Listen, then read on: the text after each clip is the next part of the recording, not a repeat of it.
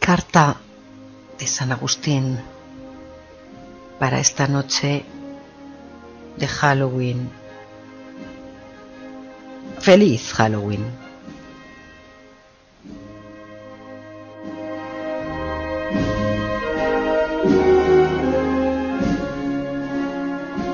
La muerte no es nada.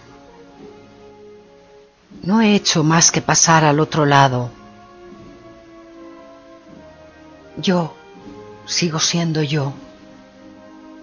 Tú sigues siendo tú. Lo que éramos el uno para el otro seguimos siéndolo. Dame el nombre que siempre me diste. Háblame como siempre me hablaste. No emplees un tono distinto. No adoptes una expresión solemne ni triste. Sigue riendo de lo que nos hacía reír juntos. Reza, sonríe, piensa en mí, reza conmigo. Que mi nombre se pronuncie en casa como siempre lo fue, sin énfasis ninguno, sin huella alguna de sombra. La vida es lo que siempre fue. El hilo no se ha cortado. ¿Por qué habría yo de estar fuera de tus pensamientos? ¿Solo porque estoy fuera de tu vista? No estoy lejos, tan solo a la vuelta del camino. ¿Lo ves? Todo está bien. Volverás a encontrar mi corazón. Volverás a encontrar su ternura purificada. Enjuga tus lágrimas y no llores si me amas.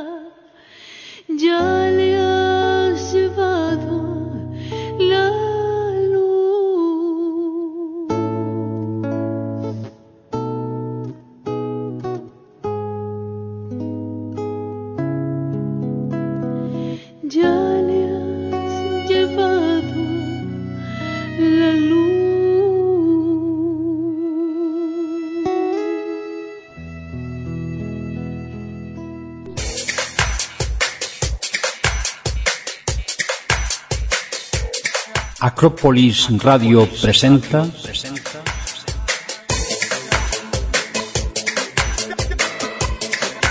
Saber es poder. Música, libros, temas sociales, historias cotidianas, consejos adecuados para la vida, lecturas compartidas y poesía. Dos horas para la cultura, la convivencia y la educación, esa que nos hace únicos y solidarios. Traemos sonrisas para todas las edades.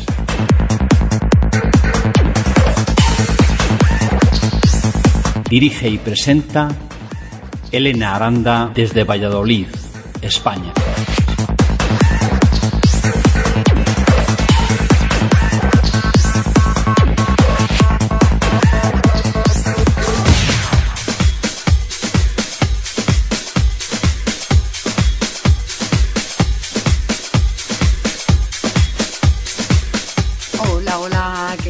Amigos? Bienvenidos a Acrópolis Radio.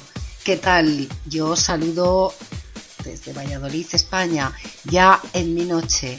Al resto del planeta, pues buenos días o buenas tardes. En primer lugar, pues como siempre, dar las gracias por ese gran programa que hace siempre nuestra compañera y amiga María Eugenia Márquez desde Zacatecas, México. Siempre estamos en sintonía, María Eugenia, aunque no podamos vernos, incluso escucharnos en alguna ocasión, pero hay telepatía, ya te lo aseguro. El arte de la palabra, estupendísimo el programa Apalabrarte que acabas de ofrecernos.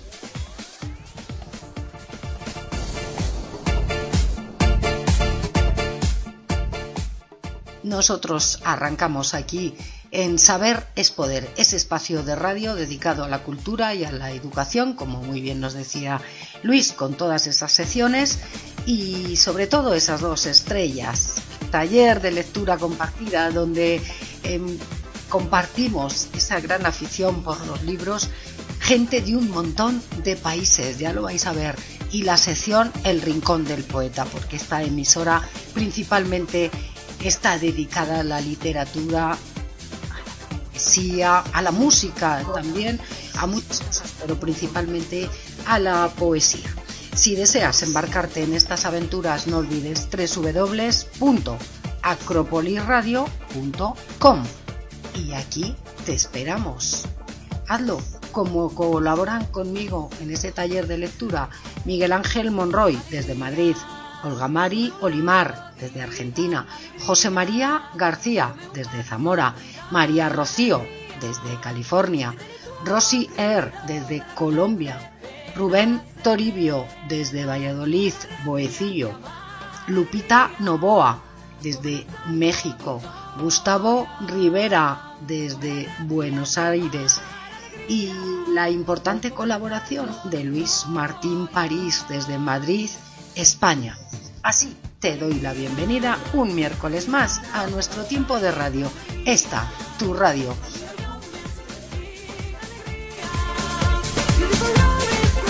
Saludos cordiales de quien nos habla, coordina y dirige Elena Aranda. Todo bajo la dirección y supervisión, supervisión de Patricia González. Hoy mi garganta está un poco delicadita, lo siento.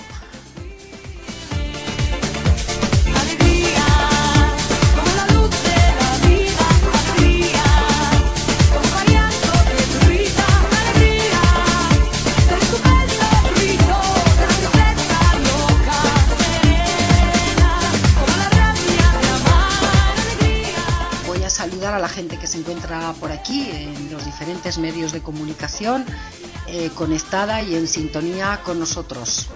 Eh, me gustó mucho la canción esta de México a California vendrá porque así es, vienen, vienen escuchándonos desde tan lejos y ese corrido del piporro, ¿cuánto nos enseñas? María Eugenia, bueno, pues para ti la bienvenida y desde luego las gracias. A Lupita Rivera, también está a través de nuestro chat a Cecilia Vigorena, que está guapísima con esa cara, esa Catrina pintada estupenda. a Héctor Pérez, a Etel o Etel, es que no sé muchas veces ese acento si es Etel o Etel Oliva, a Rosy Er desde Colombia, que también nos deseaba una feliz emisión, a José Manuel Gutiérrez, mi querido José Manuel, que hace mucho que no sé nada de ti, a ver si tenemos un ratito ahí para conseguir charlar un poquito. Así que bueno, pues vamos a arrancar ya, porque ya sabéis que estas dos horas vienen a tope de secciones, así que no te muevas.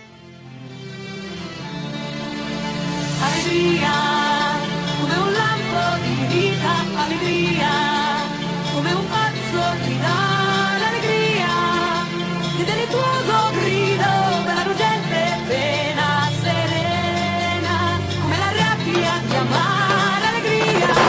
mejor de la radio. En una sola frecuencia. Acrópolis Radio. Nuestra, nuestra pasión, pasión, pasión, pasión.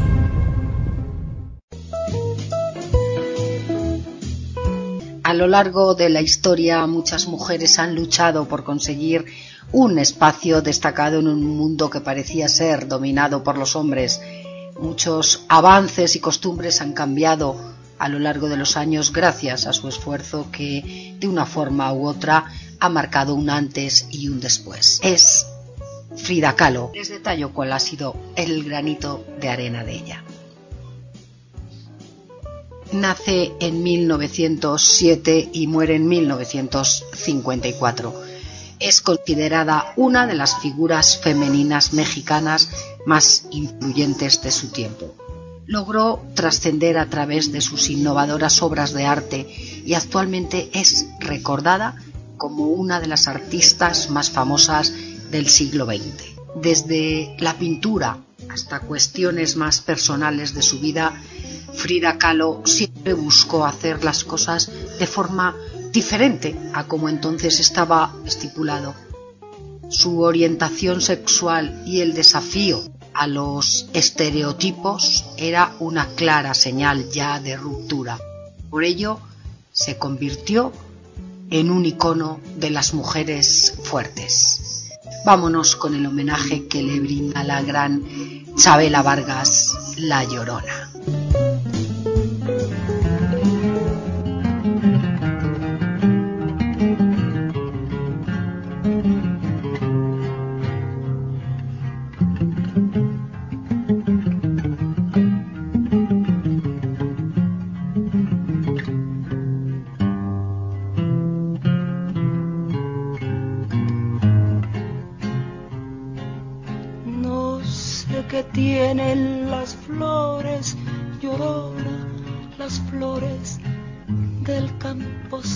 Bienvenido Luis Martín París, saludos y un fuerte abrazo también para ti.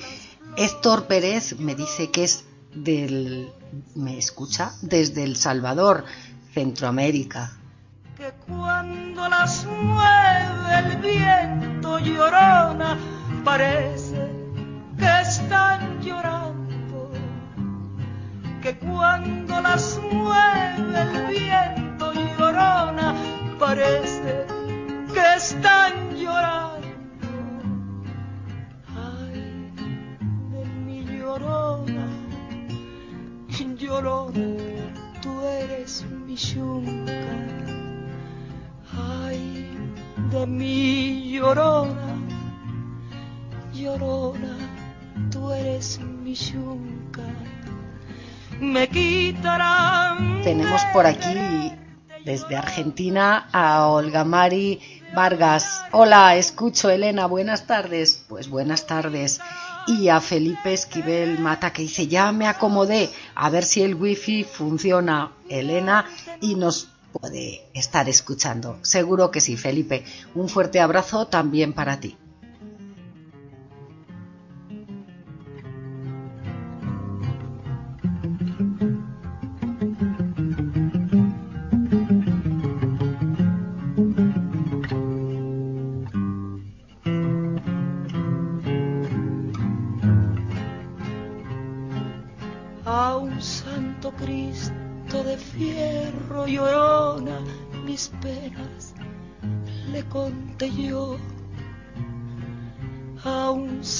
Cristo de fierro lloró mis penas, le conté yo. ¿Cuáles no serían mis penas, llorona, que el santo Cristo lloró? ¿Cuáles no serían mis penas, llorona, que el santo Cristo lloró? De mi llorona, llorona de un campo lirio. Ay, de mi llorona, llorona de un campo lirio. El que no sabe de amores, llorona, no sabe lo que es martirio. El que no sabe de amores, llorona, no sabe lo que es Martín.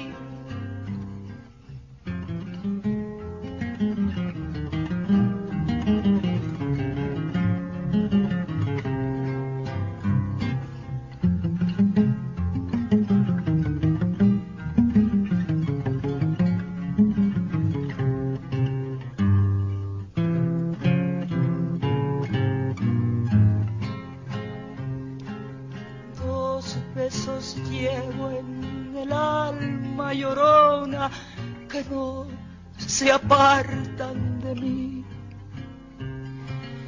Dos besos llevo en el alma llorona que no se apartan de mí. El último de mi madre llorona y el primero que te di. El último de mi madre ay,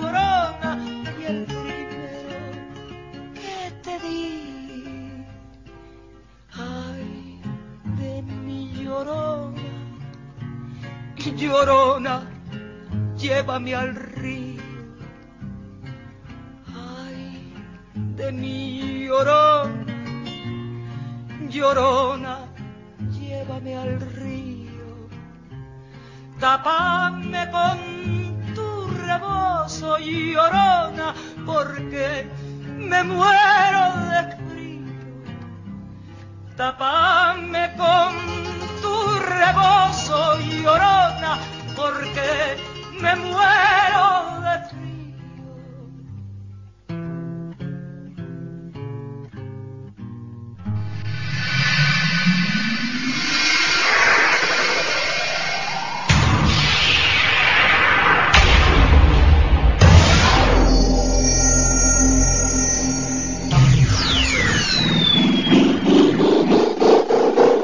Por- por- por- por- porque el corazón lo exige.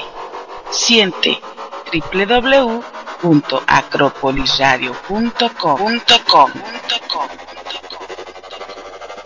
Nuestra pasión. Te gusta.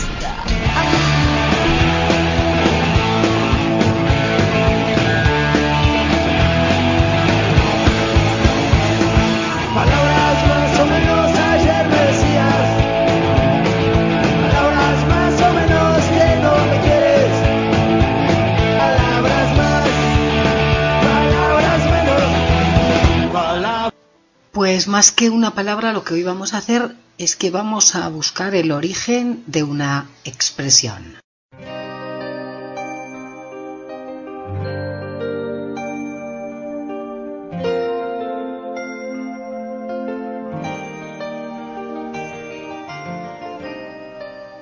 Nos vamos con el curioso origen etimológico del término cobarde. Nos lo ofrece Alfred López.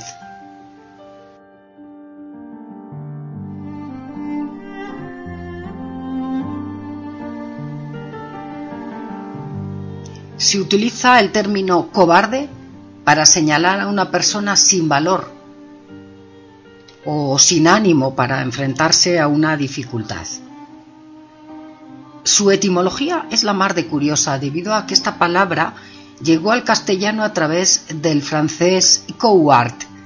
Este vocablo era una transformación del francés medieval coart, usado para referirse a la cola de un animal. Este término procedía del latín vulgar coda y a su vez del latín clásico cauda. Y es que en la antigüedad se dieron cuenta que cuando un animal, como el perro o el lobo, tenía miedo y se asustaba, una de las cosas más características que hacía era esconder la cola. De ahí que cuando alguien era un pusilánime y estaba falto de valor, se le decía que hacía lo mismo que los cánidos en relación a la cola. Y de ahí que empezase a utilizarse este término, cobarde.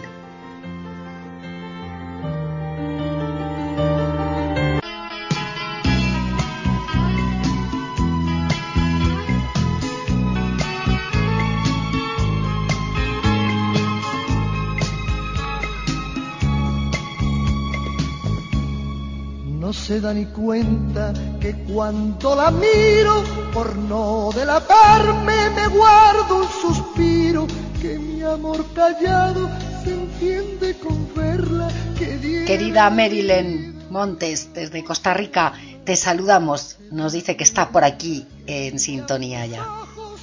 Tiemblo a su lado y hasta me sonrojo, que ella es el motivo que a mi amor despierta, que ella es mi delirio y no se da cuenta. Esta cobardía de mi amor por ella hace que la vea igual que a una estrella, tan lejos, tan lejos en la inmensidad. Espero, María Eugenia, en alguna ocasión poder hacer realidad eso del Santo Cristo del Hierro, poder decir que es excelente.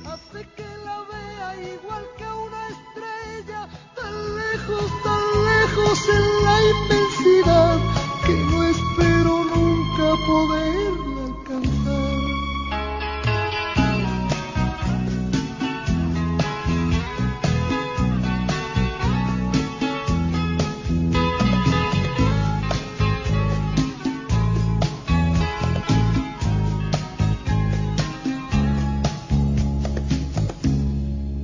se da ni cuenta que le he concedido los cálidos besos que no me ha pedido. Que Héctor, chanquete no, chiquetete. este el loco deseo me siento su dueño. No se da ni cuenta que ya la he gozado, porque ha sido mía sin haberla amado. Que es su alma fría la que me atormenta, que ve que me muero y no se da cuenta. Esta cobardía de mi amor por ella hace que la vea igual que una estrella, tan lejos, tan lejos en la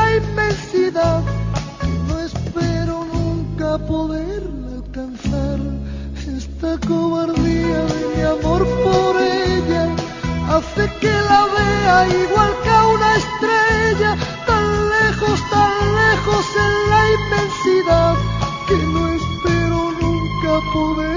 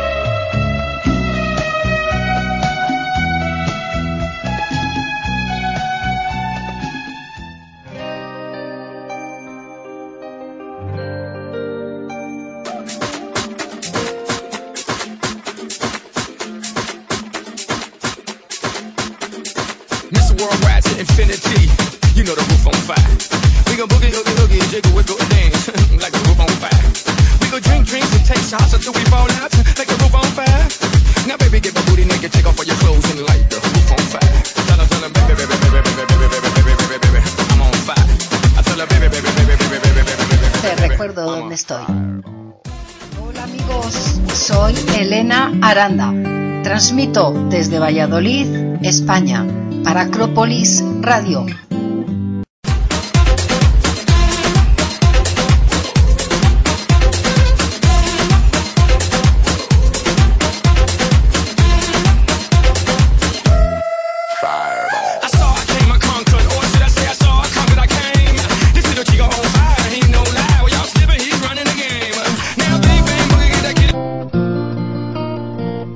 Acrópolis Radio, la radio que llena tu corazón con alegría y pasión. Y pasión.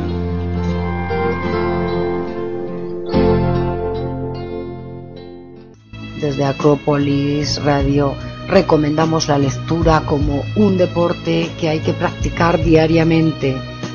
Y tanto si eres un hábito amante de los libros como si coges uno de cuando en cuando, seguro que vas a encontrar uno para ti.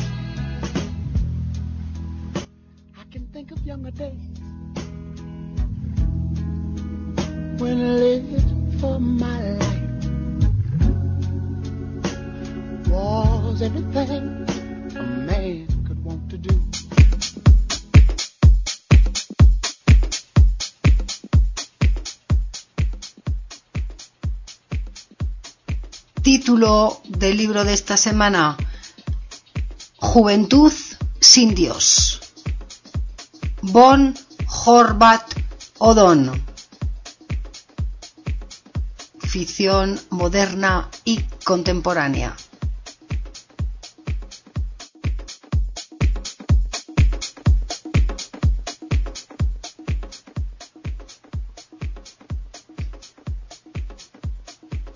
El escritor austriaco de origen húngaro, Odon von Horvath, considerado como uno de los escritores en lengua alemana más críticos de todos los tiempos. Admirado por Hermann Hesse, Thomas Mann o Joseph Roch, llegó a escribir un artículo titula- titulado Horvath es mejor que Brecht. Su estilo está marcado por el desconcierto y su nada estilizado sentimentalismo y frases trastornadas que muestran brincos y contradicciones de la conciencia.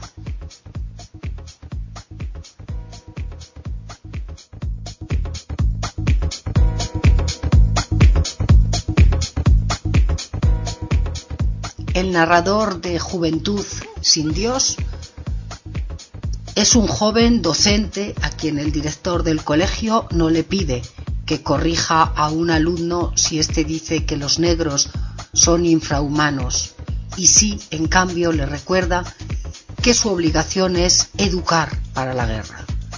Por parte de la acción transcurre en una especie de campamento paramilitar donde se produce un crimen misterioso.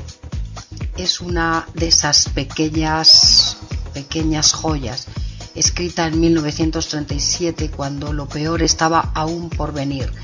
Esta novela inclasificable presenta de manera logradamente atemporal e incluso anónima a un arquetipo que raras veces ha ocupado un papel protagónico.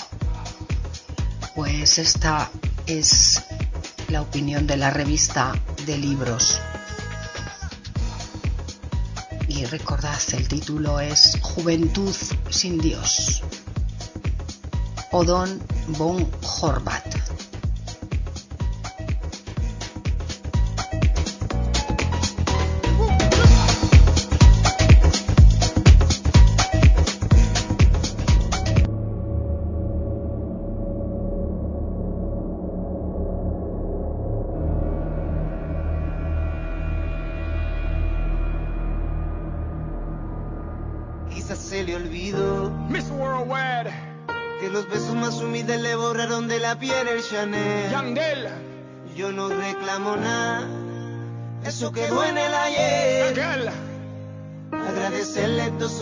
La vieron llorar una vez. DJ Chino, Y ya tú ves, quizás se le olvidó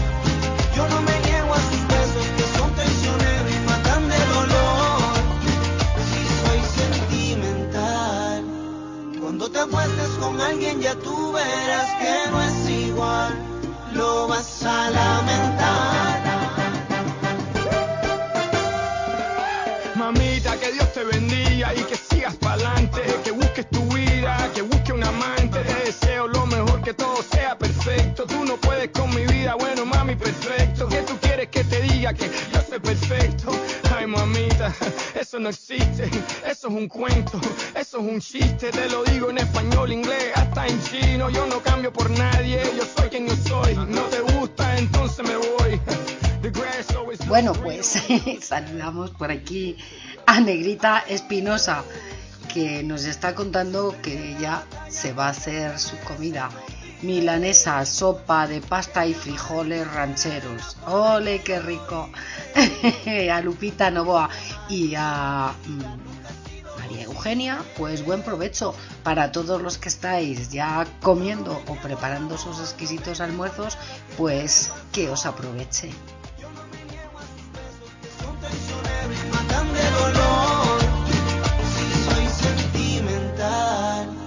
cuando te acuestes con alguien ya tú verás que no es igual, lo vas a lamentar.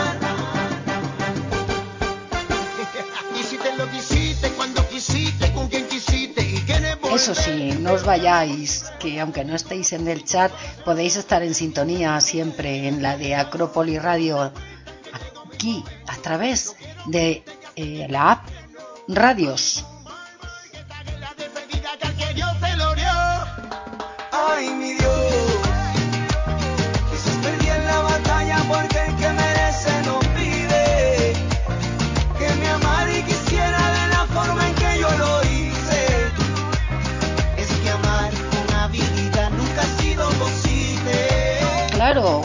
Desde tu teléfono o bien entras en el Google, escribes www.acropolisradio.com, le das al botoncito del play y también aquí estamos. Cuando te con alguien ya tú verás que no es igual, lo vas a.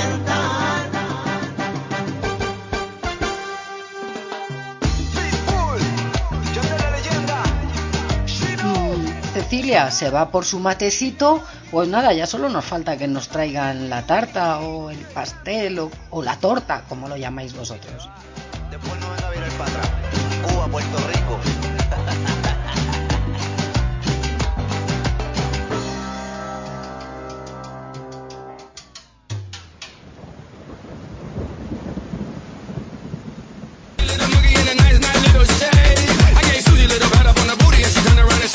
Walk this way. I was born in a plane.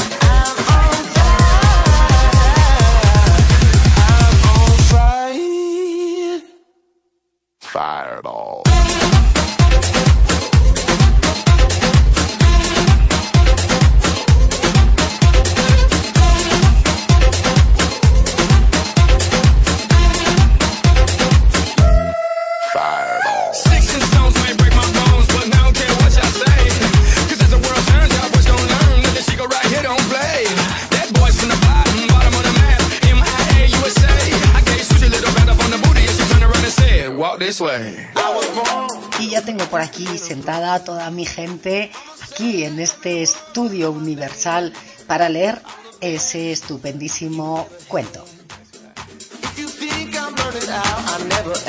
Esta es una sección para ti. Cada uno de nuestros oyentes o escuchantes que lo desee puede participar como uno más y puede aportar su voz y su pasión en esto tan importante, tan fundamental, tan esencial y tan definitivo que es la lectura y en esto que muchas veces nunca nos fijamos. Por tanto, tu sección Taller de Lectura. Saber es poder. La lectura una aventura. Aquí en Acrópolis Radio.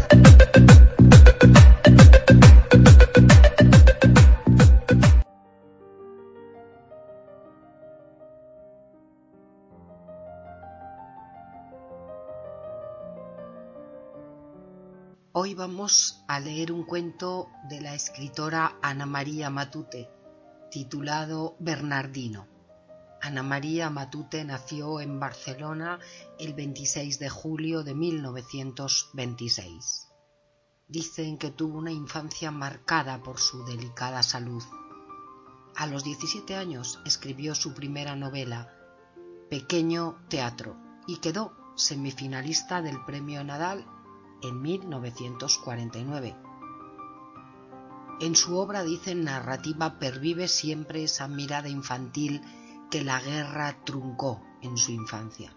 En vida publicó las novelas Los Abel, Fiesta al noroeste, En esta tierra, Los hijos muertos, Primera memoria, Los soldados lloran de noche, La trampa, La torre vigía, Olvidado rey Gudú, y póstumamente se editó el libro Demonios familiares. Eh, decir que obtuvo casi todos los premios literarios más prestigiosos, entre ellos el premio Café Gijón, el premio Planeta, el premio Nacional de Narrativa, el premio Nadal en el año 59, el premio Nacional de Literatura Infantil y Juvenil, el premio de las Letras Españolas y en 2010 fue galardonada con el premio Cervantes, el más prestigioso de las letras españolas. Murió el 25 de junio de 2014.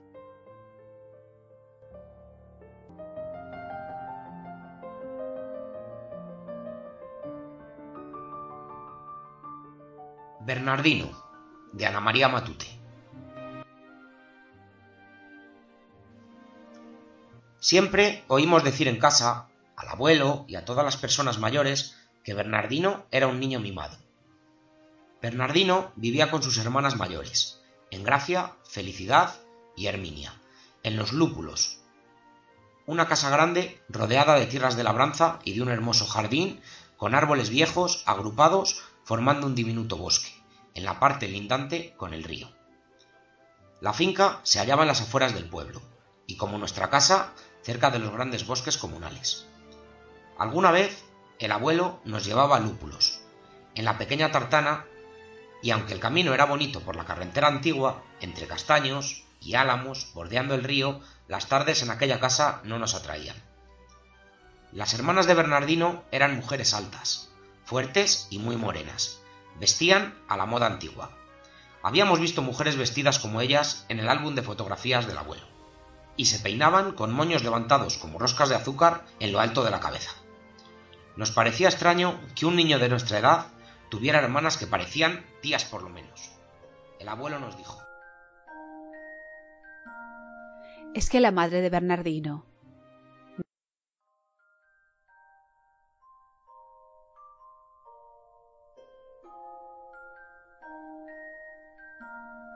es que la madre de Bernardino no es la misma madre de sus hermanas. Él nació del segundo matrimonio de su padre, muchos años después. Esto nos armó aún más de confusión. Bernardino, para nosotros, seguía siendo un ser extraño, distinto. Nos vestían incómodamente, así como en la ciudad, y deberíamos jugar a juegos necios y pesados, que no nos divertían en absoluto. Se nos prohibía bajar al río, descalzarnos y subir a los árboles. Todo esto parecía una sola explicación para nosotros. Bernardino es un niño mimado, nos decíamos. Y no comentábamos nada más. Bernardino era muy delgado, con la cabeza redonda y rubia. Iba peinado con un flequillo ralo sobre sus ojos de color pardo fijos y huecos, como si fueran de cristal. A pesar de vivir en el campo, estaba pálido y también vestía de un modo un tanto insólito. Era muy callado y casi siempre tenía un aire entre asombrado y receloso, que resultaba molesto.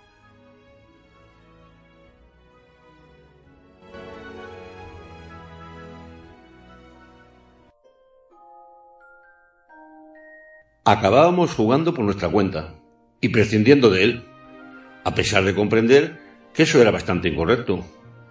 Si alguna vez nos lo reprochó el abuelo, mi hermano mayor decía, ese chico mimado no se puede contar con él. Verdaderamente, no creo que entonces supiéramos bien lo que quería decir estar mimado. En todo caso, no nos atraía, pensando en la vida que llevaba Bernardino. Jamás salía de los lúpulos, como no fuera acompañado de sus hermanas. Acudía a la misa o paseaba con ellas por el campo, siempre muy seriecito y apacible. Los chicos del pueblo y los de las minas lo tenían atravesado. Un día, Mariano Alborada, el hijo de un capataz, que pescaba con nosotros en el río a las horas de la siesta, nos dijo A ese Bernardino le vamos a armar una. ¿Qué cosa? dijo mi hermano, que era el que mejor entendía el lenguaje de los chicos del pueblo.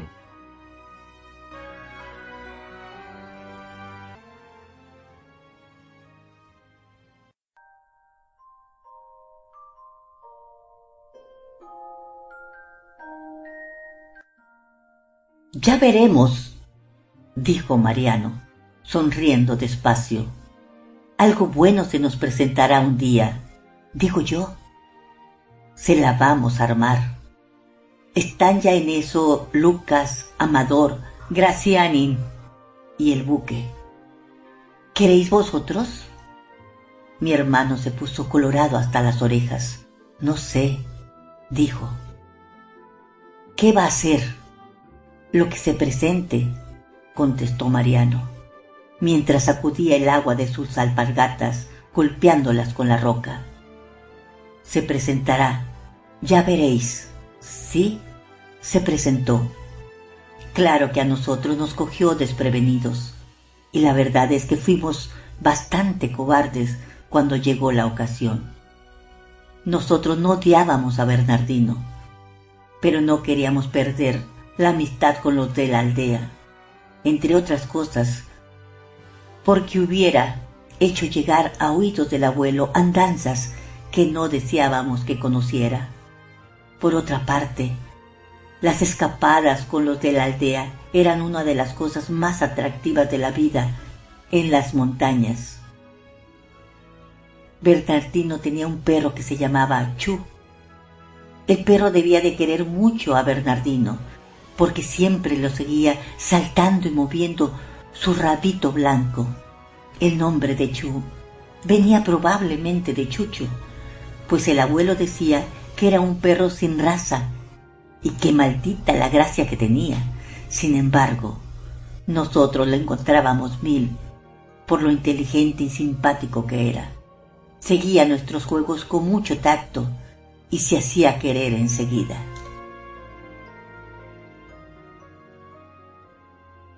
A Chu le adorábamos todos, y confieso que alguna vez, con mala intención, al salir de los lúpulos, intentábamos atraerlo con pedazos de pastel o terrones de azúcar, por ver si se venía con nosotros.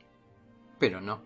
En el último momento, Chu nos dejaba con un palmo de narices y se volvía saltando hacia su inexpresivo amigo que le esperaba quieto, mirándonos con sus redondos ojos de vidrio amarillo. Ese pavo, decía mi hermano pequeño. Vaya un pavo ese. Y, la verdad, ¿a qué negarlo? Nos roía la envidia.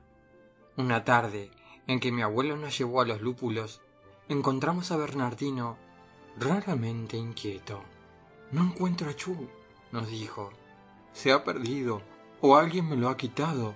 En toda la mañana y en toda la tarde que no lo encuentro. ¿Lo saben tus hermanas? Le preguntamos. No, dijo Bernardino. No quiero que se enteren. Al decir esto último, se puso algo colorado. Mi hermano pareció sentirlo mucho más que él.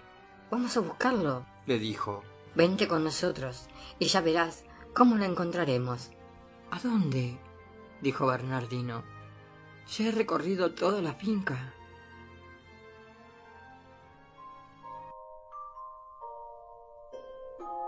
Pues afuera, contestó mi hermano. Vente por el otro lado del muro y bajaremos al río. Luego podemos ir hacia el bosque. En fin, buscarlo. En alguna parte estará. Bernardino dudó un momento. Le estaba terminantemente prohibido atravesar el muro que cercaba los lúpulos. Y nunca lo hacía. Sin embargo, movió afirmativamente la cabeza. Nos escapamos por el lado de la chopera, donde el muro era más bajo. A Bernardino le costó saltarlo y tuvimos que ayudarle, lo que me pareció que le humillaba un poco porque era muy orgulloso. Recorrimos el borde del terraplén y luego bajamos al río. Todo el rato íbamos llamando a Chu y Bernardino nos seguía silbando de cuando en cuando. Pero no lo encontramos. Íbamos ya a regresar desolados y silenciosos cuando nos llamó una voz desde el caminillo del bosque. ¡Epa, tropa! Levantamos la cabeza y vimos a Mariano Alborada. Detrás de él estaban Buque y Gracianín. Todos llevaban juncos en la mano y sonreían de aquel modo suyo tan especial. Ellos solo sonreían cuando pensaban algo malo. Mi hermano dijo ¿Habéis visto a Chu? Mariano asintió con la cabeza. Sí, lo hemos visto. ¿Queréis venir? Bernardino avanzó, esta vez delante de nosotros. Era extraño. De pronto parecía haber perdido su timidez. ¿Dónde está Chu? dijo. Su voz sonó clara y firme. Mariano y los otros echaron a correr con un trotecillo menudo por el camino. Nosotros les seguimos, también corriendo. Primero que ninguno iba Bernardino. Efectivamente, ellos tenían a Chu. Ya a la entrada del bosque vimos el humo de una fogata y el corazón nos empezó a latir muy fuerte. habían atado a Chu por las patas traseras y le habían arrollado una cuerda al cuello, con un nudo corredizo.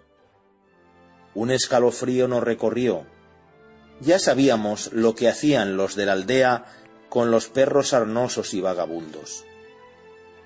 Bernardino se paró en seco y Chu empezó a aullar tristemente. Pero sus aullidos no llegaban a los lúpulos.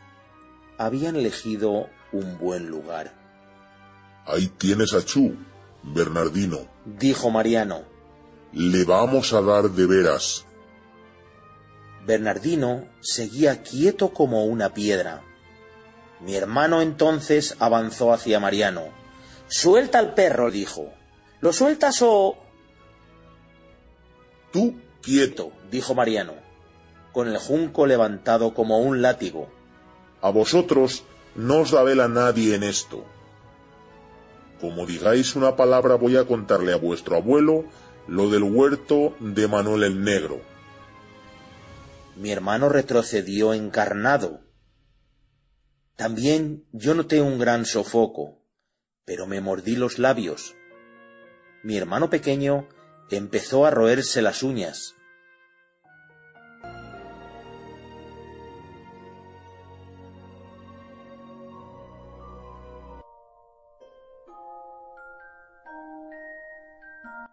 ¿Qué queréis? dijo Bernardino. Estaba plantado delante, con la cabeza levantada, como sin miedo. Le miramos extrañados. No había temor en su voz. Mariano y Buque se miraron con malicia. Dineros, dijo Buque. Bernardino contestó, No tengo dinero. Mariano cuchicheó con sus amigos y se volvió a él. Bueno, pues cosa que lo valga. Bernardino estuvo un momento pensativo. Luego se desabrochó la blusa y se desprendió la medalla de oro. Se la dio. De momento, Mariano y los otros se quedaron como sorprendidos. Le quitaron la medalla y la examinaron. Esto no, dijo Mariano. Luego no las encuentran y... Eres tú un mal bicho, ¿sabes? Un mal bicho.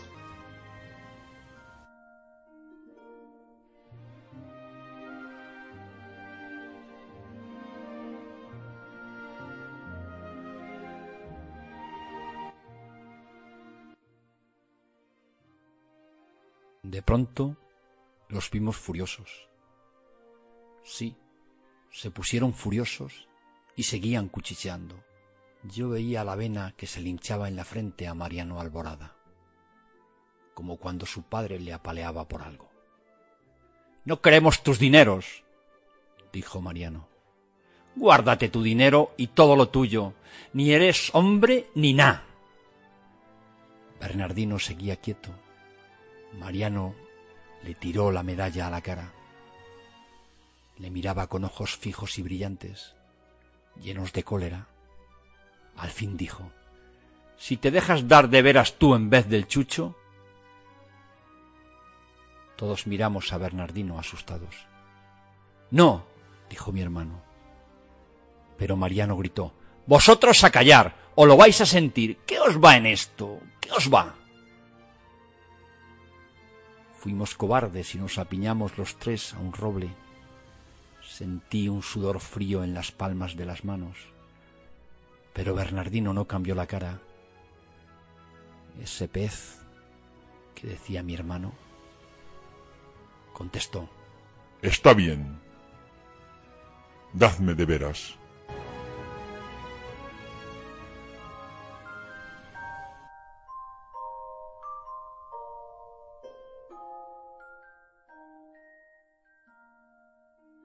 Mariano le miró de reojo y por un momento nos pareció asustado, pero enseguida dijo ¡Hala! ¡Buque! Se le tiraron encima y le quitaron la blusa. La carne de Bernardino era pálida, amarillenta, y se le marcaban mucho las costillas. Se dejó hacer, quieto y flemático. Buque le sujetó las manos a la espalda y Mariano dijo Empieza tú, Gracianín. Gracianín tiró el junco al suelo y echó a correr, lo que enfureció más a Mariano. Rabioso levantó el junco y dio de veras a Bernardino hasta que se cansó. A cada golpe mis hermanos y yo sentimos una vergüenza mayor. Oíamos los aullidos de Chu.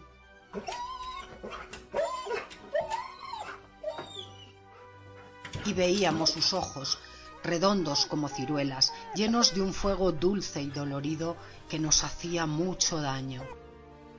Bernardino, en cambio, cosa extraña, parecía no sentir el menor dolor. Seguía quieto, zarandeado solamente por los golpes, con su media sonrisa fija y bien educada en la cara. También sus ojos seguían impávidos, indiferentes. Sonaba en mis oídos. Cuando brotó la primera gota de sangre, Mariano se quedó con el mimbre levantado. Luego vimos que se ponía muy pálido. Buque soltó las manos de Bernardino, que no le ofrecía ninguna resistencia, y se lanzó cuesta abajo como un rayo. Mariano miró de frente a Bernardino. ¡Puerco! le dijo. Le dijo. ¡Puerco!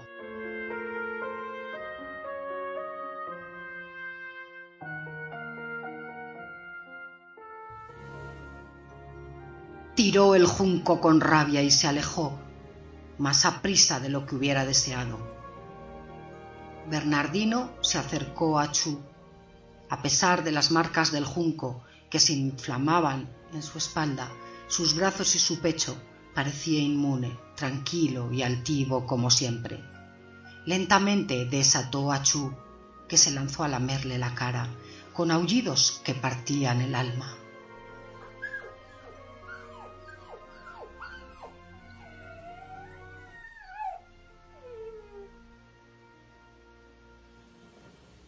Luego Bernardino nos miró. No olvidaré nunca la transparencia hueca fija en sus ojos de color miel. Se alejó despacio por el caminillo, seguido de los saltos y los aullidos entusiastas de Chu. Ni siquiera recogió su medalla, se iba sosegado y tranquilo, como siempre. Solo cuando desapareció nos atrevimos a decir algo.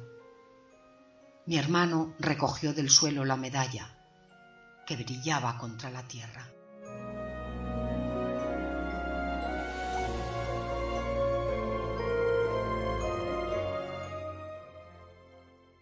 Vamos a devolvérsela, dijo, y aunque deseábamos retardar el momento de verle de nuevo, volvimos a los lúpulos. Estábamos ya llegando al muro cuando un ruido nos paró en seco. Mi hermano mayor avanzó hacia los mimbres verdes del río. Le seguimos, procurando no hacer ruido. Echado boca abajo, medio oculto entre los mimbres, Bernardino lloraba desesperadamente, abrazado a su perro.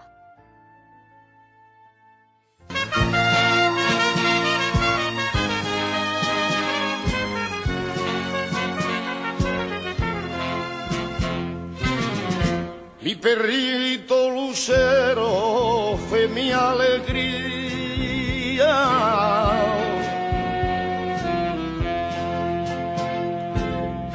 El mejor compañero que yo tenía. A la escuela mi niño la acompañaba y con cuánto cariño con él jugaba. Pero una noche él solito, en defensa de mi hogar,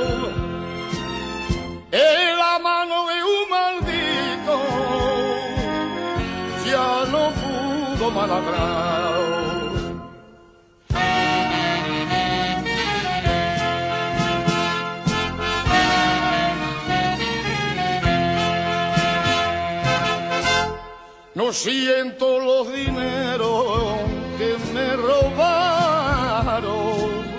sino al pobre lucero que me mataron. A pesar del tormento de su agonía,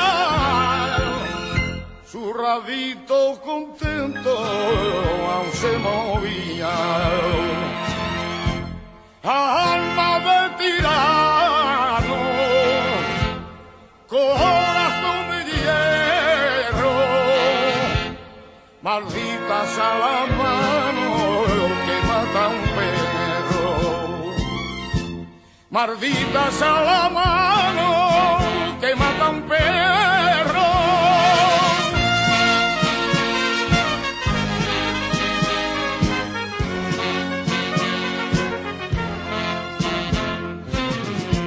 en penar y contento siempre te sigo.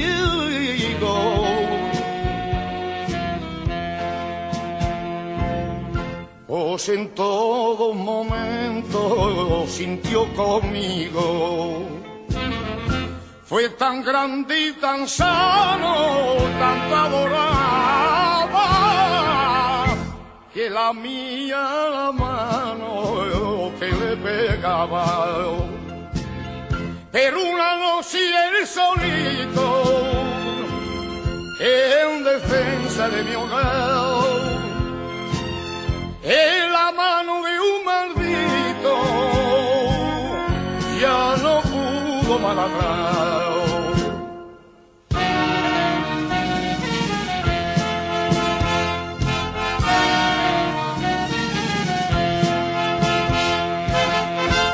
No siento los dineros que me robaron, sino al pobre lucero que me mataron.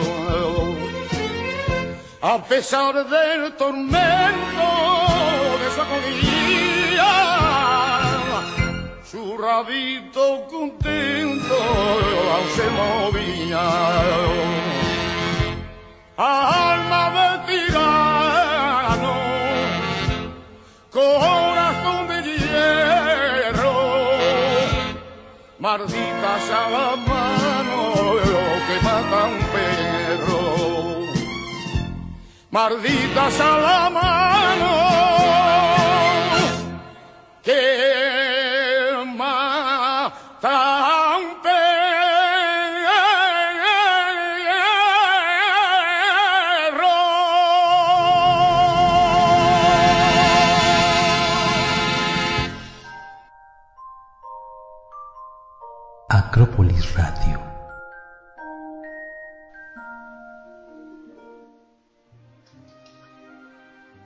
Pues se trata de un cuento corto que data del 1961, es decir, del siglo XX. El tema, ya habéis escuchado, no se puede juzgar a nadie sin conocerle de verdad, basándose solo en las opiniones ajenas y en los prejuicios. Aunque también trata temas como la cobardía, el maltrato infantil, el maltrato a los animales y sobre todo la lealtad de perro y amo. Este cuento presenta claramente los escenarios que le gustaba describir a Ana María Matute en sus relatos. Además, contiene moraleja, algo que creo que es imprescindible en un cuento perfecto. A mí me ha gustado mucho, la verdad, que por su magnífica narración, por esa historia tan emotiva que encierra y además que te hace reflexionar mucho. Espero que a vosotros también os haya gustado.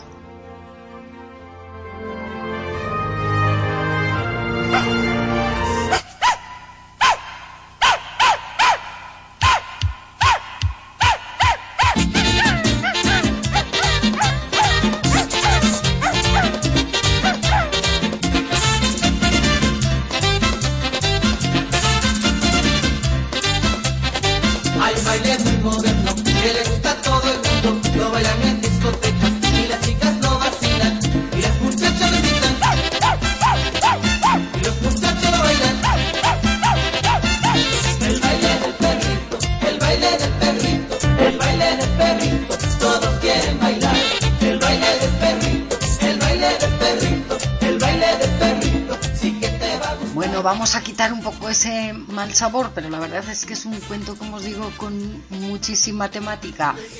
Em, a ver, os voy a contar un poco por aquí lo que nos cuentan a través del, del chat de Acrópolis Radio. A ver, muchas felicitaciones. Un equipo fantástico, la verdad sea dicha. A ver, nos habíamos quedado por aquí con las comidas y demás. Bueno, Martín da unos aplausos y que nos aplauda ya un grande como Martín, pues dice mucho. O sea, que ánimo, compañeros. Y ya sabes, si te quieres incorporar en este taller, pues esto tiene las puertas abiertas en esta, tu emisora Acrópolis Radio. Y además dice la canción de mi paisano, Rafael Farina, mi perro. Cierto, cierto, de Salamanca, nuestro querido Farina Rossi dice, qué triste, detesto la gente cobarde. Aunque triste su temática, magnífico relato. Felicitaciones por vuestra lectura, compañeros. Cecilia dice, wow, qué cuento, me dolió hasta el alma. Bueno, y tampoco quiero que os duela, ¿eh? Eh, Saludos y buenas tardes a todos. Pues muy buenas tardes para Eric M. Nieves. Pues bienvenido. Yo es la primera vez que te veo, pero un placer que te encuentres aquí en sintonía con nosotros, Eric. Cecilia, felicitaciones a las voces, muy buena la lectura y la dramatización, genial. Pues, bueno, pues muchas gracias también, Cecilia. Es muy emotivo, me encantó. Gustavo dice una maravilla. y María del Rocío, que no casi no me dio tiempo porque empezaba la lectura. María del Rocío desde California, que no he podido saludarte antes. Y a Gustavo, pues prácticamente tampoco. A ver, por aquí me preguntan a través del chat, me dicen que qué es el lúpulo. Pues os cuento. Es la parte seca y florecida de esa, de la planta. Se usa comúnmente para elaborar cerveza y como saborizante o algún aditivo de ciertos alimentos. Además, también se utiliza para hacer medicamentos. Eso es el lúpulo. Lúpulo, perdón.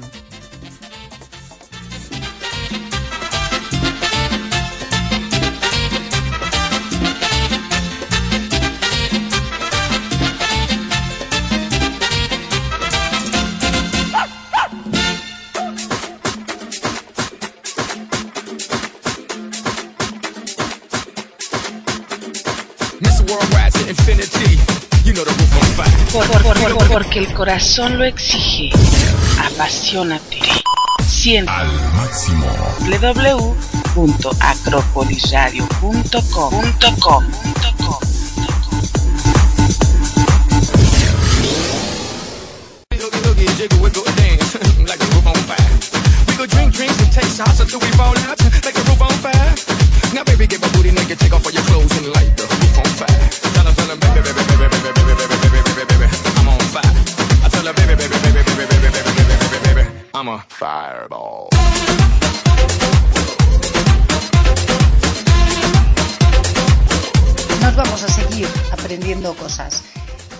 encaramos ya prácticamente la última hora de programa.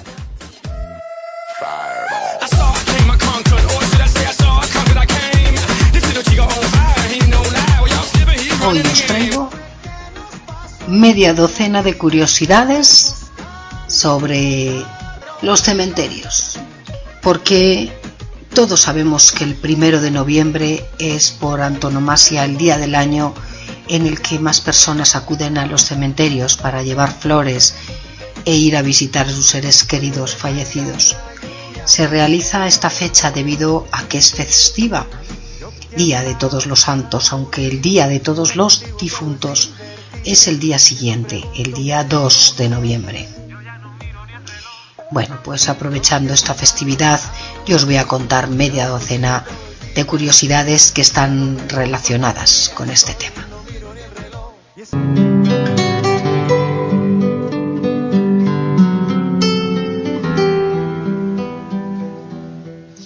Cementerio proviene del latín vulgar cemeteriu, este del latín culto coemeterium, que a la vez venía del griego coimeterion, lugar donde dormir, dormitorio. Al castellano nos llegó como cementerio, desde el latín vulgar cementerio, pero a través de los siglos se le coló al término una n intercalada, la cual los expertos se dividen entre dos motivos dividen entre dos motivos las posibles causas de que el término acabase siendo conocido por todos como cementerio y no cementerio. Por un lado, por la facilidad a la hora de ser pronunciada, ya que es mucho menos complicada hacerlo con esa n extra. Por otro lado, muchos son los que defienden la hipótesis de que hubo quien confundió el origen etimológico y se le adjudicó al término latín caementa, que quiere decir piedra quebrada, que derivó en cemento, al utilizarse esta argamasa para construir y cerrar las tumbas o los nichos.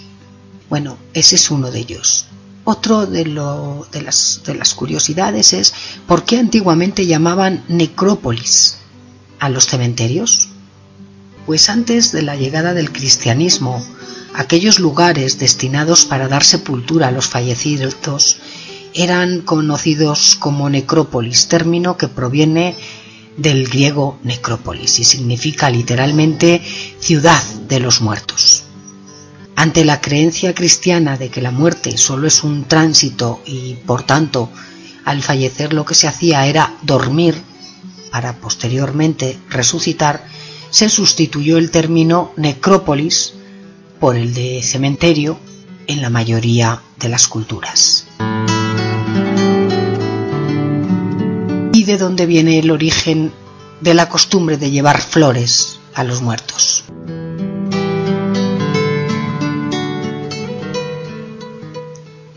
Pues el origen de dicha costumbre se remonta a la antigüedad, en la que los fallecidos eran puestos a exposición de todos durante varios días, con el propósito de ser velados y sobre todo comprobar que no regresaban de la muerte. Por aquel entonces no existían las avanzadas técnicas de embalsamiento y las que habían no estaban al alcance de todo el mundo, por lo que los cuerpos que solían estar expuestos a la intemperie se descomponían y desprendían un desagradable olor, sobre todo en época de calor. Entonces, para enmascarar ese hedor se quemaba incienso y se cubría al fallecido con todo tipo de flores, lo cual aromatizaba el ambiente y hacía más agradable el acto de velar al difunto. Con el transcurrir de los años, la costumbre de llevar flores a los muertos perduró y se afianzó no sólo durante el tiempo de vela y entierro, sino que también llevarlos al cementerio en días específicos como el 1 de noviembre, el día de todos los santos.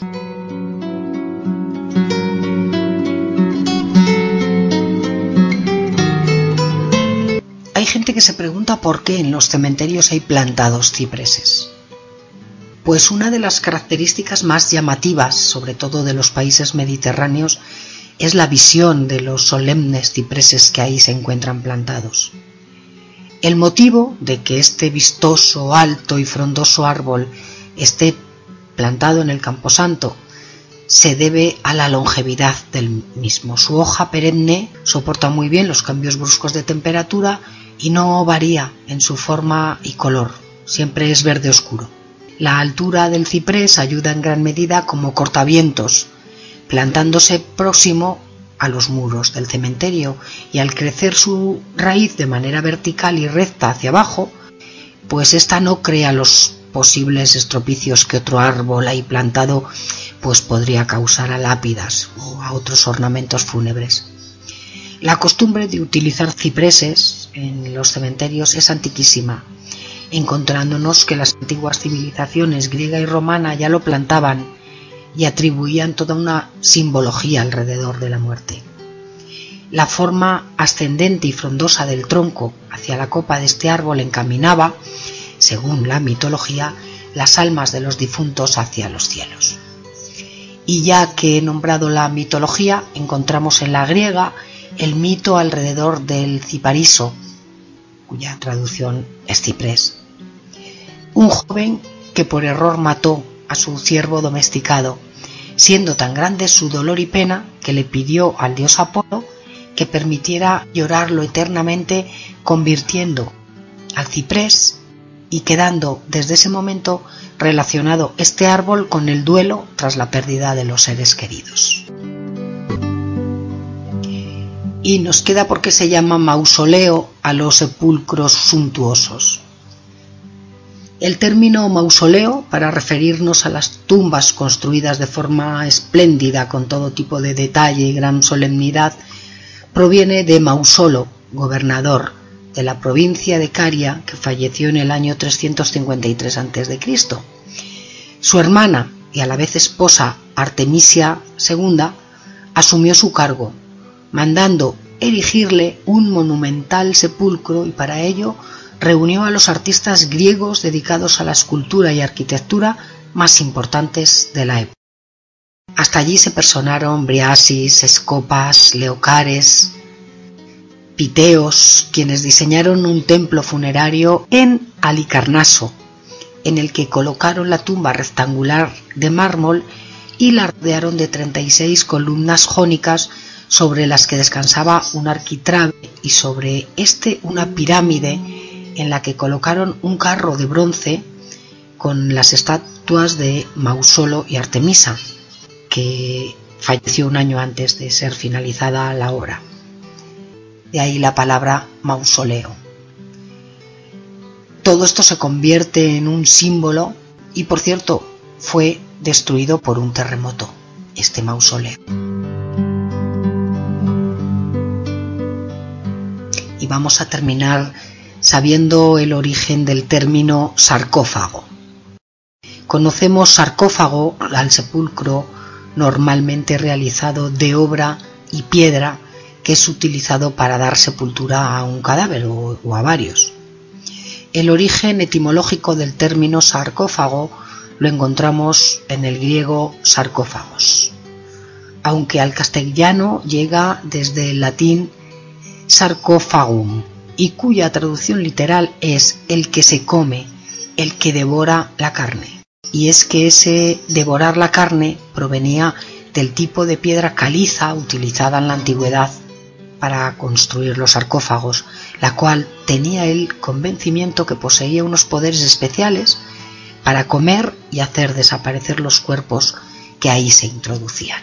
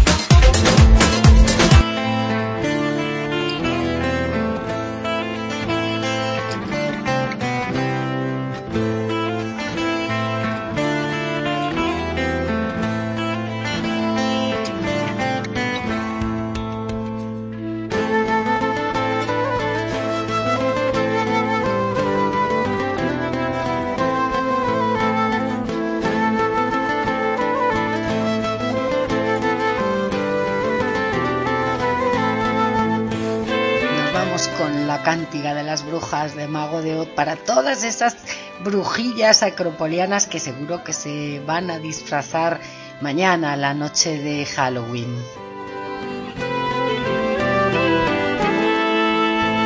Asómate en la aurora, ya bosteza la noche y se va a dormir. Se cambia de muda el amanecer, se lava la cara al vivir. La mañana se desperezó, cuenta una historia, un juglar y su voz tiembla de miedo. Gracias a ti, Héctor, y a gente como tú por la sintonía y por estar escuchando.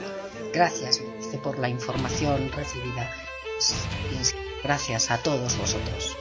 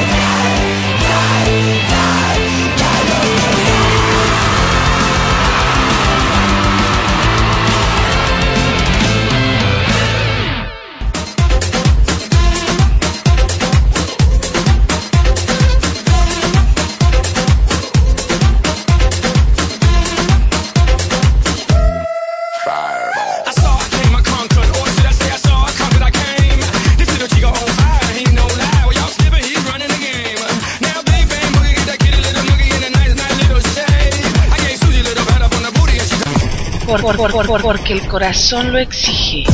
Apasionate. Siente Al máximo. www.acropolisradio.com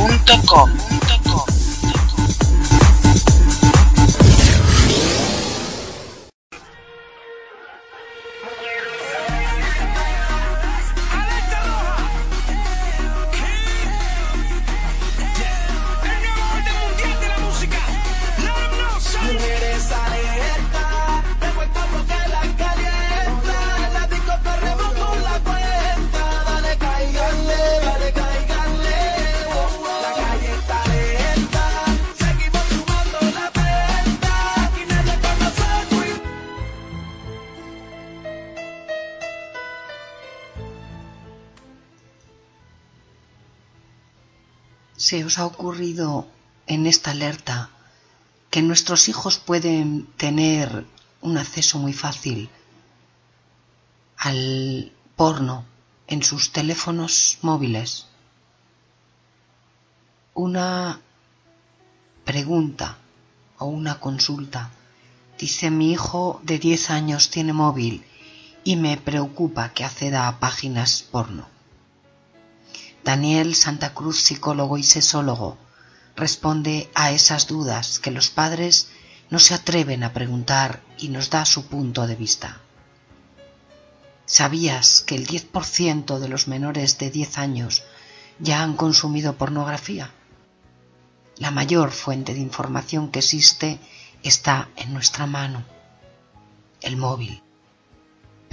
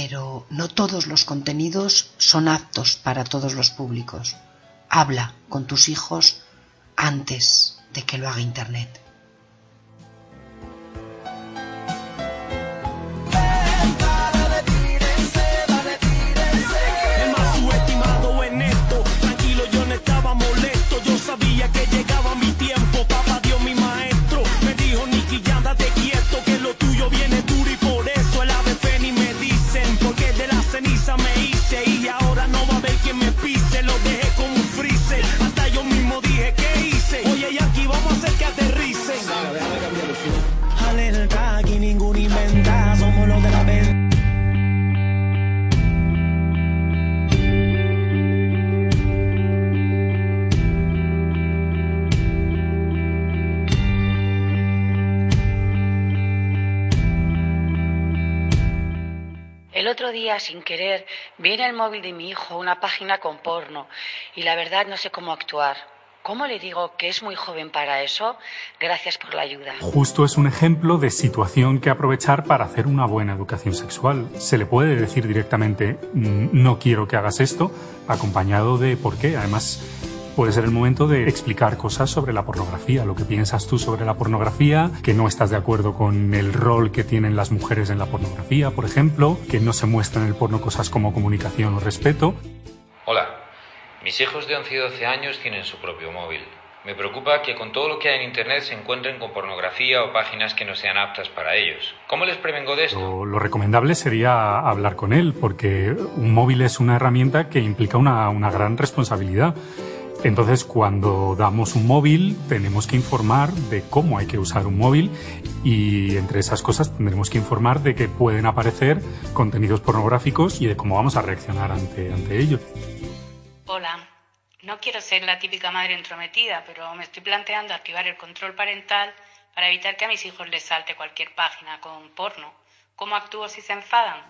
Haciéndoles partícipes de esa decisión o negociando con ellas y ellos esa decisión suele hacer que no se enfaden tanto, pero bueno, es que poner límites implica que a veces se van a enfadar, ya está. Utilizar herramientas de control parental no deja de ser una tirita para tapar un problema o una necesidad que cubre mucho mejor una educación sexual integral y responsable. Cuando hablo con padres y madres sobre que sus hijos podrían estar viendo pornografía con 9 y 10 años, no se lo creen. La pornografía ha existido siempre. Internet y los móviles simplemente la han hecho más accesible. Una de las consecuencias puede ser que interioricen como normales los modelos eh, eróticos del porno, que no son para nada lo habitual, no se corresponde con lo que hacemos las personas en nuestros, en nuestros encuentros. El porno está lleno de clichés, suele ser muy agresivo, muy machista, no se expresa afectividad entre las personas, las personas no se están comunicando ni verbalmente, ni muchas veces no verbalmente. Entonces los niños y niñas pueden llegar a entender que eso es lo normal en un encuentro cuando sabemos que no, que no es para nada así. En definitiva, no dejes que la primera fuente de educación sexual sea la pornografía en los móviles. Tienes que ser tú.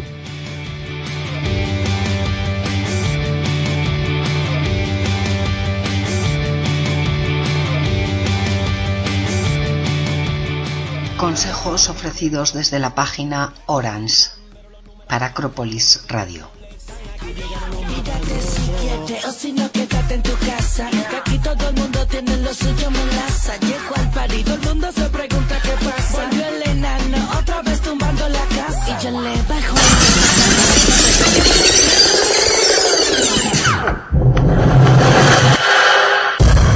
Another woman that can take your spotlight. Acrópolis Radio.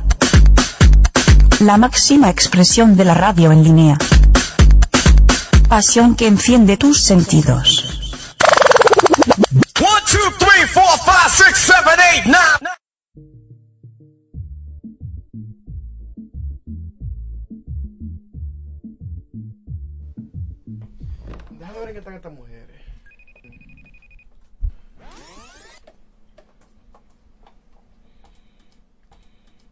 Girls' night. Oof. It's gonna be good. Solo solito en la habitación, busca que busca de mi calor. Wow. No, no. Quiere remedio para tu dolor. Nadie te lo hace mejor que yo. Wow. Que no se te apague la situación. Tú sabes que yo no te dejo plantado. Calmao, que yo voy en camino, amor. Calmao, que yo quiero contigo. Si tú me llamas, nos vamos pa' tu casa. Nos quedamos en la cama sin pijama. Saludamos a Alexa Dalmacio desde o Dalmacio. Nunca sé muy bien. Alexa es, a ver, Dalmacio desde Colombia que nos saluda y dice reporto sintonía. videollamada. Me manda fotos contigo mostrando todo todito. Cuando llegué de para estamos en la cama. Baby, hoy no vamos a dormir. No. Baby, hoy no vamos a dormir. Que no traes pijama porque no me dio la gana. Baby, hoy no vamos a dormir. Baby, hoy no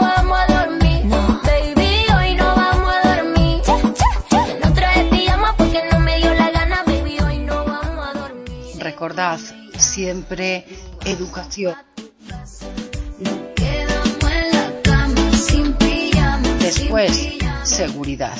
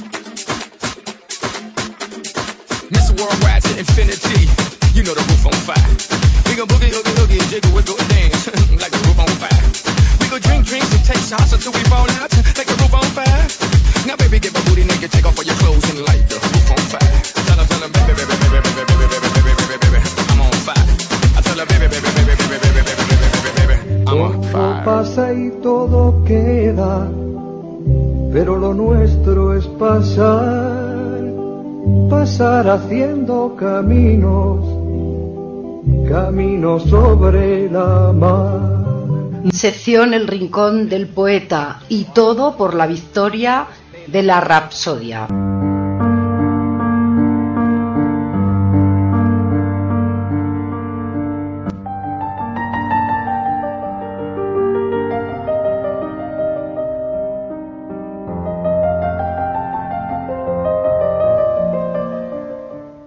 Que llegue la voz desnuda, la palabra cercana y certera. Podrías hacer de ella tu silencio, tu poesía, tu amanecer de un día cualquiera. La rapsodia es el alma que pone el corazón. Sed generosos y dejadnos compartir la belleza completa. Apostad por lo genuino. Por la victoria de la rapsodia. Luis Martín París.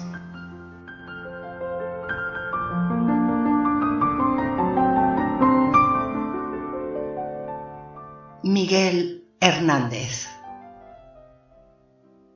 Orihuela, poeta y dramaturgo español. De familia humilde, tiene que abandonar muy pronto la escuela para ponerse a trabajar. Aún así, desarrolla su capacidad para la poesía gracias a ser un gran lector de poesía clásica española.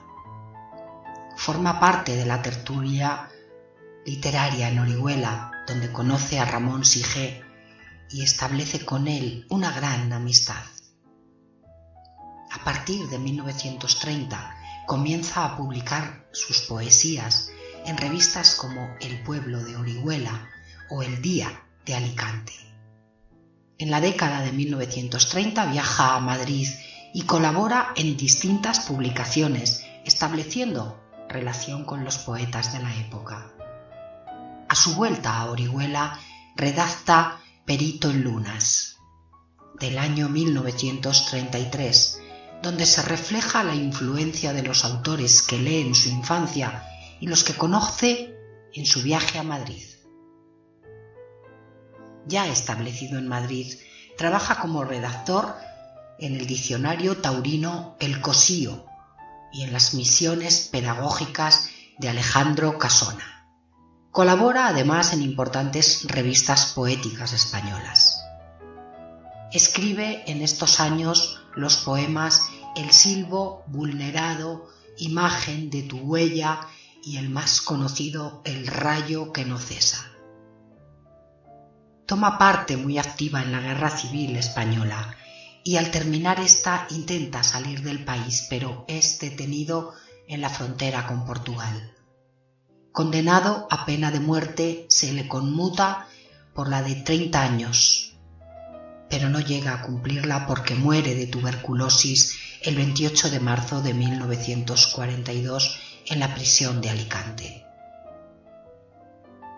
Durante la guerra compone Viento del Pueblo, del año 1937 y El hombre acecha 1938, con un estilo que se conoció como poesía de guerra. En la cárcel también acabó cancionero y romancero de ausencias, del año 1938 a 1941. En su obra se encuentran influencias de Garcilaso, Góngora, Quevedo y San Juan de la Cruz. A lo largo de todos estos programas vamos a ir analizando detalladamente las obras de este fantástico autor, Miguel Hernández.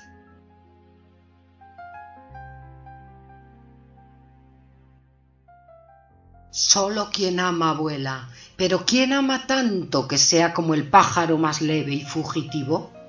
Hundiendo va este odio reinante, todo cuanto quisiera remontarse directamente vivo. Amar. ¿Pero quién ama? Volar. ¿Pero quién vuela? Conquistar el azul ávido de plumaje, pero el amor, abajo siempre, se desconsuela de no encontrar las alas que da cierto coraje. Un ser ardiente, claro de deseos, alado, quiso ascender, tener la libertad por nido. Quiso olvidar que el hombre se aleja encadenado. Donde faltaban plumas, puso valor y olvido. Iba tan alto a veces que le resplandecía sobre la piel el cielo, bajo la piel el ave. Ser que te confundiste con una alondra un día, te desplomaste otros como el granizo grave. Ya sabes que las vidas de los demás son losas con que tapiarte, cárceles con que tragar la tuya. Pasa vida entre cuerpos, entre rejas hermosas, a través de las rejas, libre la sangre afluya. Triste instrumento alegre de vestir, apremiante tubo de apetecer y respirar el fuego, espada devorada por el uso constante, cuerpo en cuyo horizonte cerrado me despliego. No volarás, no puedes volar, cuerpo que vagas por estas galerías donde el aire es minudo. Por más que te debatas en ascender, naufragas, no clamarás, el campo sigue desierto y mudo.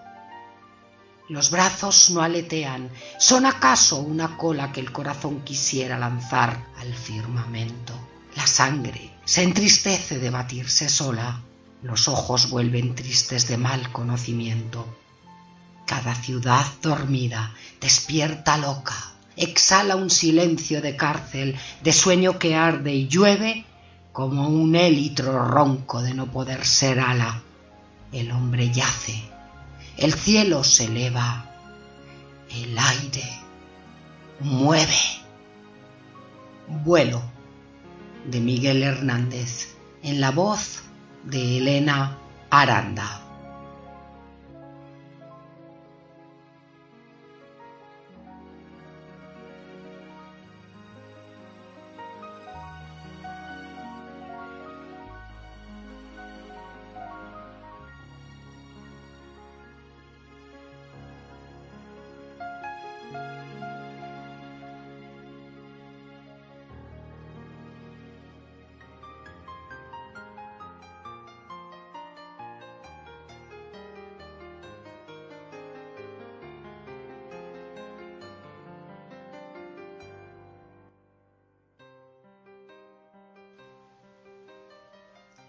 Análisis para entender el poema Vuelo de Miguel Hernández.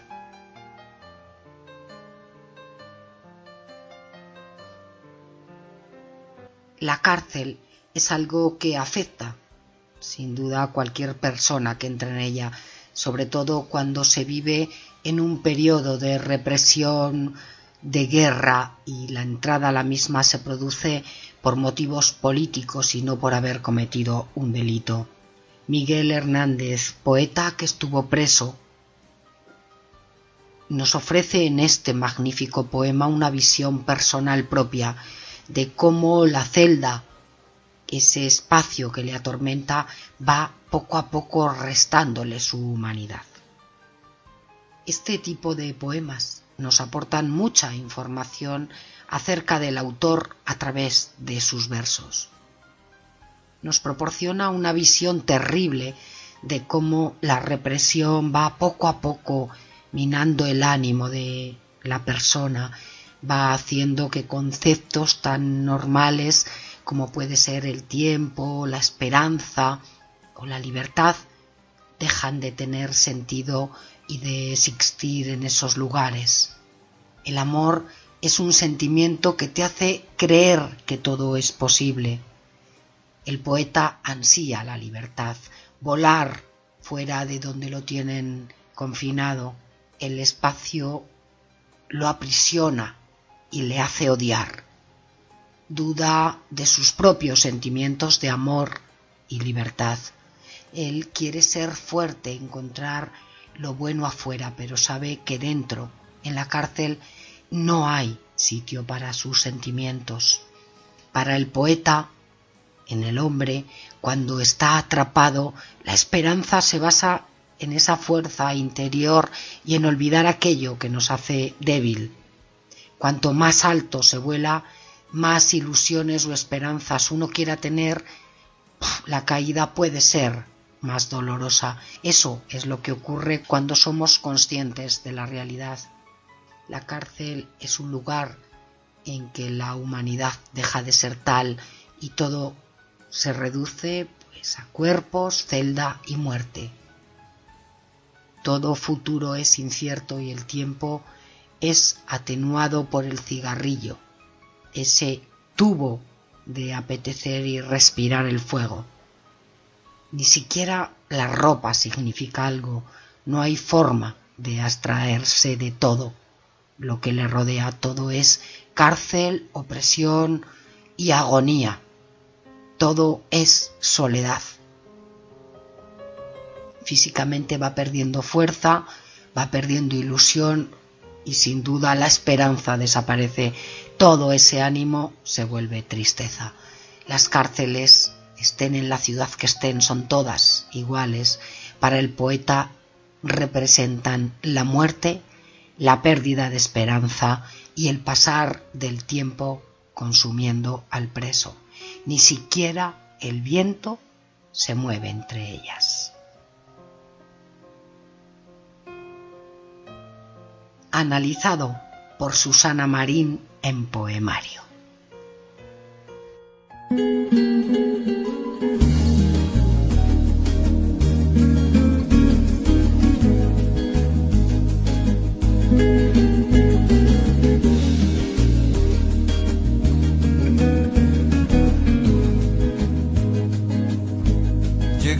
Meta cuesta, te cuesta tanto llegar.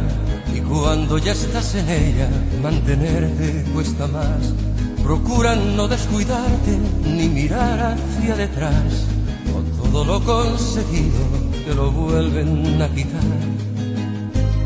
Aquí no regalan nada, todo tiene un alto precio. El daño que va subiendo, el daño que hay que pagar. Aquí hay que bailarlo todo sin perder jamás el paso. Te suelen soltar la mano si ven que hacia abajo vas. Vuela amigo, vuela alto. No seas gaviota en el mar.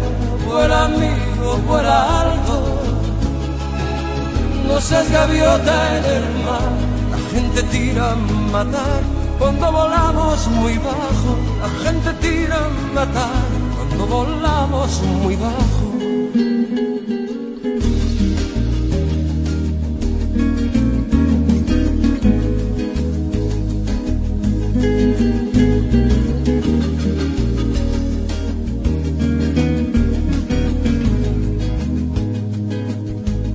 Amigo, aprovecha el viento mientras sople a tu favor, que el aire te lleve lejos, cuanto más lejos mejor. Aquí el que se queda en tierra lleva la parte peor. Se van cerrando las puertas, te van negando el adiós. Aquí no regalan nada, todo tiene un alto precio. El daño que va subiendo, el daño que hay que pagar. Aquí hay que bailarlo todo sin perder jamás el paso. Te suelen soltar la mano si ven que hacia abajo vas. Vuela amigo, vuela alto. No seas gaviota en el mar. Vuela amigo, vuela alto. No seas gaviota en el mar. La gente tira a matar cuando volamos muy bajo. La gente tira a matar cuando volamos muy bajo. Vuela amigo, vuela alto. No seas gaviota en el mar vuela amigo, vuela alto. No seas gaviota en el mar, la gente tira a matar. Cuando volamos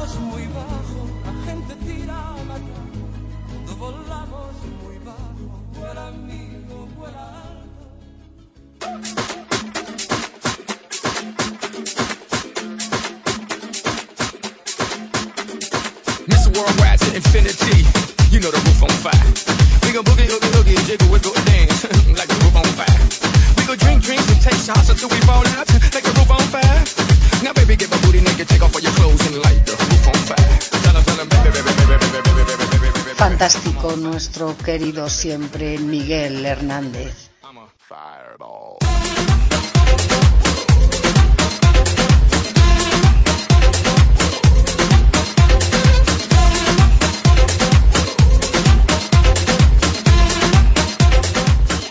Muchas gracias siempre a vosotros. Héctor dice que excelente biografía y exposición. Ya tenemos por aquí enseguida preparada a Etel Oliva que os voy a, de- a decir rápidamente quién viene a continuación y todo lo que nos queda por vivir aquí en Acrópolis Radio.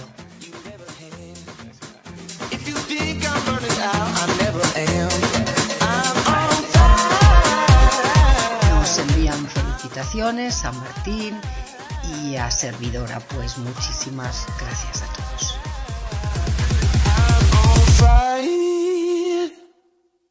Fireball.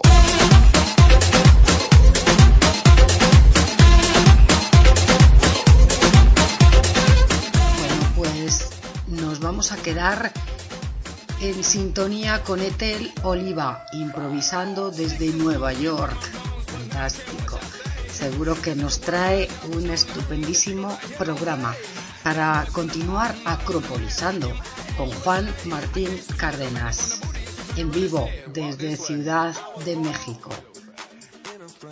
Ya muy tarde, muy tarde y una pena no poder escuchar a nuestro compañero y amigo Gustavo Rivera, que nos presentará un improvisando también desde Buenos Aires, Argentina. Y ya que decir, ya sería por la mañana en España casi casi. El manicomio de las letras con Betty Vázquez desde Guadalajara, México. Por todo esto no podéis perderos la programación que nos espera esta tarde noche.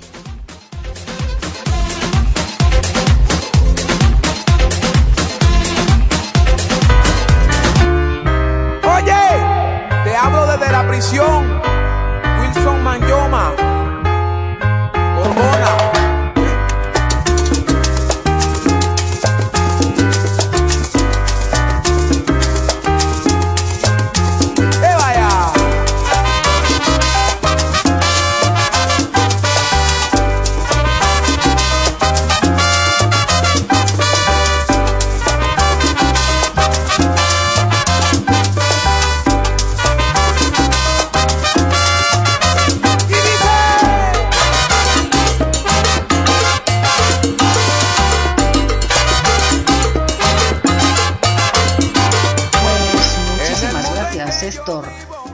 Muchas veces no se trata del tamaño de la audiencia. Yo siempre recomiendo a compañeros que, por cierto, en esta semana se han agregado tres o cuatro compañeros más aquí a esta gran familia de Acrópolis Radio, pues siempre recomiendo lo mismo, que el tamaño de la audiencia no importa, lo importante es seguir haciendo un buen trabajo y que, bueno, pues alguien, esto es el mayor reconocimiento, que alguien diga, venía a escuchar un poema, me gustó Acrópolis Radio y me quedé. Como si fuera comida, pues eso es maravilloso, lo mejor que le pueden decir a uno. Muchas, muchísimas gracias, Héctor. Y bienvenido, ya, ya sabes, saber es poder los de 9 a 11, pero come, ¿eh? que también hay que comer.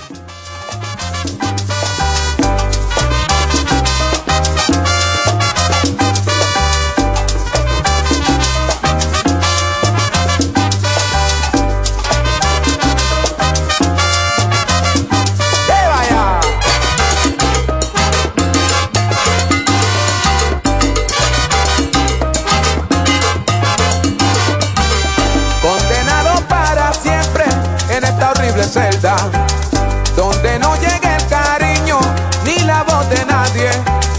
Aquí me paso los días y la noche entera, Solo vivo Para ti, Etel Oliva, este tema. Solo espero que llegue.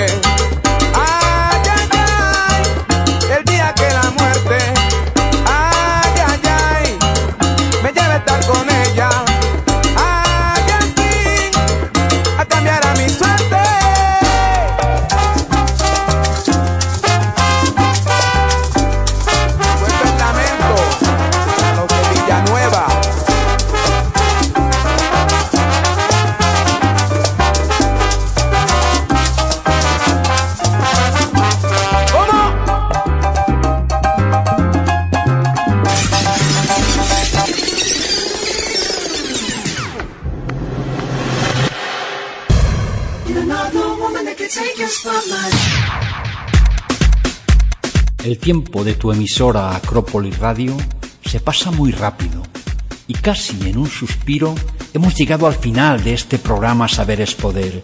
Ay, qué lástima. Gracias por estar ahí, por ser parte de nosotros. Y no te olvides de que tienes una cita con la cultura y con Elena Aranda. Os dejamos en la compañía de Acrópolis Radio y el programa de nuestro compañero que sigue a continuación.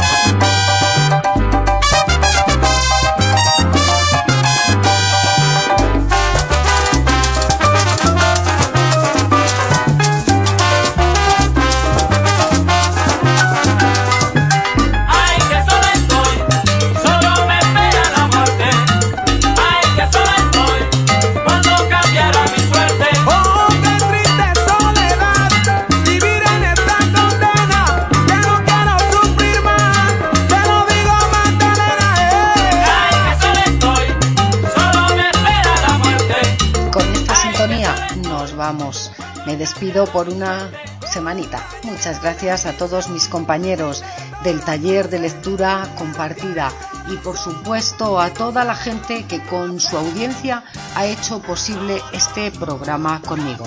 Se quedan en la mejor compañía siempre, en la de Acrópolis Radio. Gracias siempre por su creciente confianza. Les habló Elena Aranda, la voz de este programa. De nuevo, muchas gracias por ser el corazón que hoy tú le has dado vida. Sean felices. años de condena.